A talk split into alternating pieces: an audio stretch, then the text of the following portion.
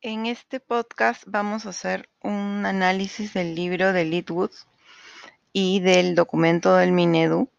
Em, y voy a, ahorita voy a empezar. Ambas lecturas están orientadas a encontrar parámetros que puedan ayudar en a la educación. Tanto el, documento de Litwood como el documento generado por el Minedu se buscan a través de diversas investigaciones en el primer caso y a través de ciertos parámetros eh, de conducta en el segundo, la forma las formas de mejorar los sistemas educativos. Este tema me parece importante y considero que ambas lecturas pueden generar un cambio positivo en la formación educativa si se toman en consideración. Siendo la educación el factor más importante en el desarrollo de ciudadanos comprometidos con generar un impacto positivo en el mundo, considero que la lectura detallada de ambos documentos puede servir de guía para generar dichos cambios. Es por ello que en las dos lecturas se señalan cualidades importantes de los líderes escolares y de la cultura escolar, así como el trabajo en equipo de los integrantes de la escuela, generándonos interés en investigar más los factores que contribuyen al desarrollo de las personas que dirigen e imparten educación en nuestro país. Considero que las personas que somos parte del sistema educativo podemos aportar y desarrollar un impacto positivo en nuestros estudiantes. Si la dirección nos permite ser parte de este proceso, podemos contribuir a través de proyectos que ayuden a que los estudiantes se formen como profesionales destacados y personas con un gran espíritu de ayuda a los demás. En primer lugar, voy a analizar el texto de Leadwood, el cual es muy importante porque está centrado en investigaciones acerca de diferentes aspectos de la educación, los cuales me parecen relevantes. De este modo, en el primer capítulo se analiza mucho el tema del liderazgo escolar y Litwood señala que es la capacidad de motivar a otros para alcanzar metas en la escuela. También considera que la labor de los directivos es importante, pues son los líderes formales. En relación a los directivos, Litwood señala cuatro afirmaciones que me parecen relevantes de analizar. En el primer lugar, Litwood dice, el liderazgo escolar contribuye al aprendizaje. De este modo, me gustaría dar el ejemplo de cuando se hizo el cambio en la UPC a los cursos blended. Considero que estuvo bien realizado, ya que nos involucraron a los docentes en la transformación de los cursos.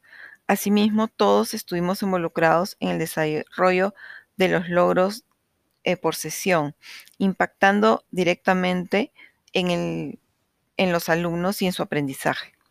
De esta manera hubo una buena acogida eh, en este cambio de enseñanza o metodología. Eh, este proceso, si bien fue difícil, fue modelado, como vimos en la clase sobre la cultura. Eh, fue modelado de manera positiva. Hasta ahora tenemos capacitaciones en los clubes de cátedra sobre el, el, tema de los recursos los recursos tecnológicos que ayudan para las capacitaciones blended. De igual manera, cuando se obtuvo la certificación WASC en la UPC, hubo una buena comunicación con los docentes y hubieron charlas con los líderes informales para que el, el mensaje trascendiera. Cada aula tenía el eslogan de la certificación, aspecto que está relacionado con la cultura y el manejo del lenguaje tal como lo vimos en clase. Otra afirmación interesante de Leadwood es que el liderazgo es ejercido por los directores y los profesores, extendiéndose a otras personas dentro de la organización. Em, particularmente puedo decir que como docente me he sentido muy cómoda en situaciones donde he podido proponer, crear y elaborar proyectos. Creo que el ser escuchada por el director de mi carrera y que oiga mis propuestas ha sido determinante en mi motivación. Creo que eso genera que me esfuerce más y trate de hacer las cosas mejor en mi práctica docente. El hecho mismo de seguir esta maestría es por un afán de, mejora en mi práctica como profesora, ya que tengo el grado académico de magíster desde, desde, el 2014. Sin embargo, busco mejorar siempre y brindarle a los estudiantes una didáctica cada vez mejor. Es decir, un buen líder impacta en el desempeño de los profesores y por ende eh, esto genera cambios y mejoras en el curso, repercutiendo en los estudiantes, en su aprendizaje. Un buen líder ejerce un liderazgo consciente, centrado en impactar de manera positiva, y esto cae en cascada en aquellos que conforman el equipo del líder. De esta manera, considero que mi propósito fundamental de vida es enseñar y se, encuentra enlazado con mi otro propósito, que es el aprendizaje constante. De igual manera, la tercera afirmación de Leadwood eh, habla acerca de un conjunto de prácticas básicas y es valioso en todos los contextos. Aquí el autor se refiere al liderazgo transformador, aquel líder que le da una consideración individualizada a sus trabajadores. Eso también me parece importante, el trabajar con un líder que se preocupe por ti como ser humano, un líder que te ayude a desarrollarte. Me parece interesante, por ejemplo, por ejemplo, el programa de Open, Open Ideas, que es un programa en que se les pide a los trabajadores de la UPC que hagan propuestas de buenas prácticas. Este programa incluye a todos los miembros de la organización, no solo a directores y profesores, sino también administrativos. Con esto, los líderes de la organización contribuyen a que las personas se desarrollen, y esto es concordante con la idea de formar líderes íntegros, que está dentro de la visión de la universidad, es decir, me preocupo por mis estudiantes, por desarrollarlos, pero también me preocupo por mis profesores, por los miembros de la comunidad académica, logrando que también crezcan. Es decir, nuevamente el propósito, como lo hemos visto en la clase, es determinante. Em, asimismo, estoy tomando en cuenta a todos mis stakeholders. No solo me centro en los estudiantes, sino también en el desarrollo de los docentes. Esto es con lo eh, concordante con lo, con lo visto en la clase de liderazgo consciente y en la clase de cultura escolar.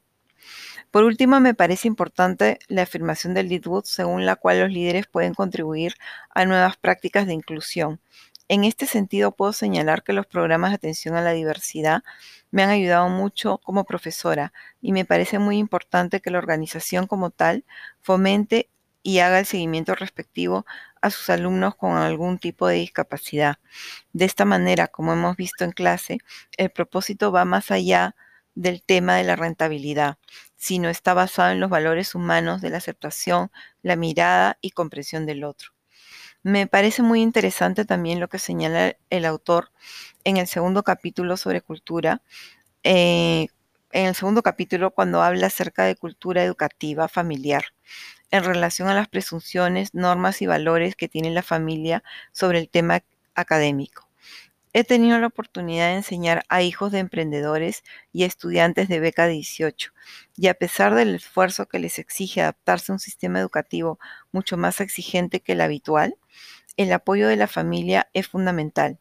Estudiantes que provienen de una cultura educativa familiar donde nadie antes había seguido estudios superiores ven el estudio como un avance y motivo de gran, de gran orgullo.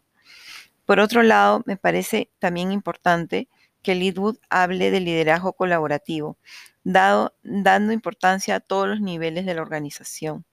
Si bien el director tiene un rol importante en fijar la misión, el empoderar a otros es interesante, es importante. Em, ya que genera un equipo mucho más motivado y, y orientado a cumplir las metas de la organización. He tenido la oportunidad de trabajar en mi vida profesional como jefa de recursos humanos y luego en mi vida académica con diferentes tipos de, con diferentes tipos de, líderes, pero siempre me he sentido mucho más motivada con los líderes que me han dado la oportunidad de elaborar proyectos orientados a, a crecer y a crear en, en función de las metas de la organización. Eso es concordante con el factor emocional y con el compromiso con la organización de los profesores. De este modo, cuando un docente se siente bien tratado por la institución donde desarrolla su práctica, esto impacta en los estudiantes, ya que el docente está mucho más motivado. Asimismo, cuando se capacita un trabajador, éste se siente con mayor autoconfianza, lo que también impacta en el aprendizaje de los estudiantes. Puedo relacionar este punto con las capacitaciones variadas y diversas que llevamos en la UPC, donde laboro hace nueve años. He podido desarrollar clases con temas tan particulares como el design thinking, después de una capacitación en el tema, o eh, con temas de impro, después también de haber recibido capacitaciones. Eh, del mismo modo, cuando se dio la emergencia sanitaria por la pandemia, hubo un gran despliegue, despliegue de recursos de la, universidad y toda una gama de capacitaciones que nos ayudaron a adaptarnos al nuevo entorno. Coincido entonces totalmente con la con el autor que es importante que los líderes fijen rumbos y desarrollen personas, ya que este desarrollo no solo impacta en el docente, sino también en los estudiantes. Eh, por otro lado, hablando del, del documento del Minedu, el marco del buen desempeño directivo, también incide en el liderazgo distributivo y la importancia del mismo. Al respecto puedo decir que a todo nivel educativo, tanto de educación básica regular como en la educación superior, es importante desarrollar líderes que contribuyan al desarrollo de la misión de la organización. Si los, los objetivos se desarrollan en conjunto, podemos contribuir a lograr la misión. Me parece muy importante que este documento haya sido creado en conjunto con 3.500 actores del sector educativo, donde ha habido un aporte en conjunto lo que incide con el compromiso planteado en el documento. En cuanto a las categorías de gestión pedagógica que desarrolla el documento, la más importante para mí tiene que ver con la promoción de la autoevaluación y el aprendizaje continuo. En mi experiencia, el hecho de recibir retroalimentación de tus estudiantes, de tus pares y de tus jefes contribuyen al desarrollo personal y profesional, así como las capacitaciones, como lo he mencionado anteriormente. También me parece interesante la mirada sistémica del documento, donde se abarca no solo a la escuela, sino también a la comunidad y el impacto positivo en la sociedad. Considero, que esto es concordante con lo que hemos visto hasta el momento en el curso, donde el liderazgo tiene que incluir todas las aristas, no solo las variables profesor-alumno. Considero que este documento puede ayudar en la gestión del cambio educativo, ya que parte desde la empatía, al ser elaborado por 3.500 actores importantes en la educación. Asimismo, transmite un sentido de urgencia para el cambio. En conclusión, creo que ambos textos hacen énfasis en aspectos importantes que hemos visto a lo largo del curso. El tema sistémico y la importancia del liderazgo con propósito y distribuido de manera adecuada con los trabajadores. Por ello propongo que en toda situación escolar se analice la diversidad de los estudiantes, las necesidades de cada uno, así como de sus familias, y que éstas sean compartidas con el docente. Propongo acciones de tutoría que ayuden al estudiante al logro de, sus objetivos, tutores que sean como coach, que puedan ayudar a cada estudiante a desarrollar sus potencialidades, compartiendo los esfuerzos con los docentes. Por el otro lado, es importante que las organizaciones contribuyan al desarrollo de los docentes, impactando de esta manera en el liderazgo de los mismos, de los mismos y por ende en el rendimiento de los estudiantes. Actividades como las de Open Ideas ayudan en gran medida a desarrollar proyectos innovadores que contribuyen a generar el compromiso con la organización por parte de los trabajadores. También, como parte de ser una cultura de mejora continua, considero que los docentes no solo deben recibir sus resultados en la evaluación 360, sino las asesorías de un coach para el desarrollo personal y profesional del docente. Muchas gracias.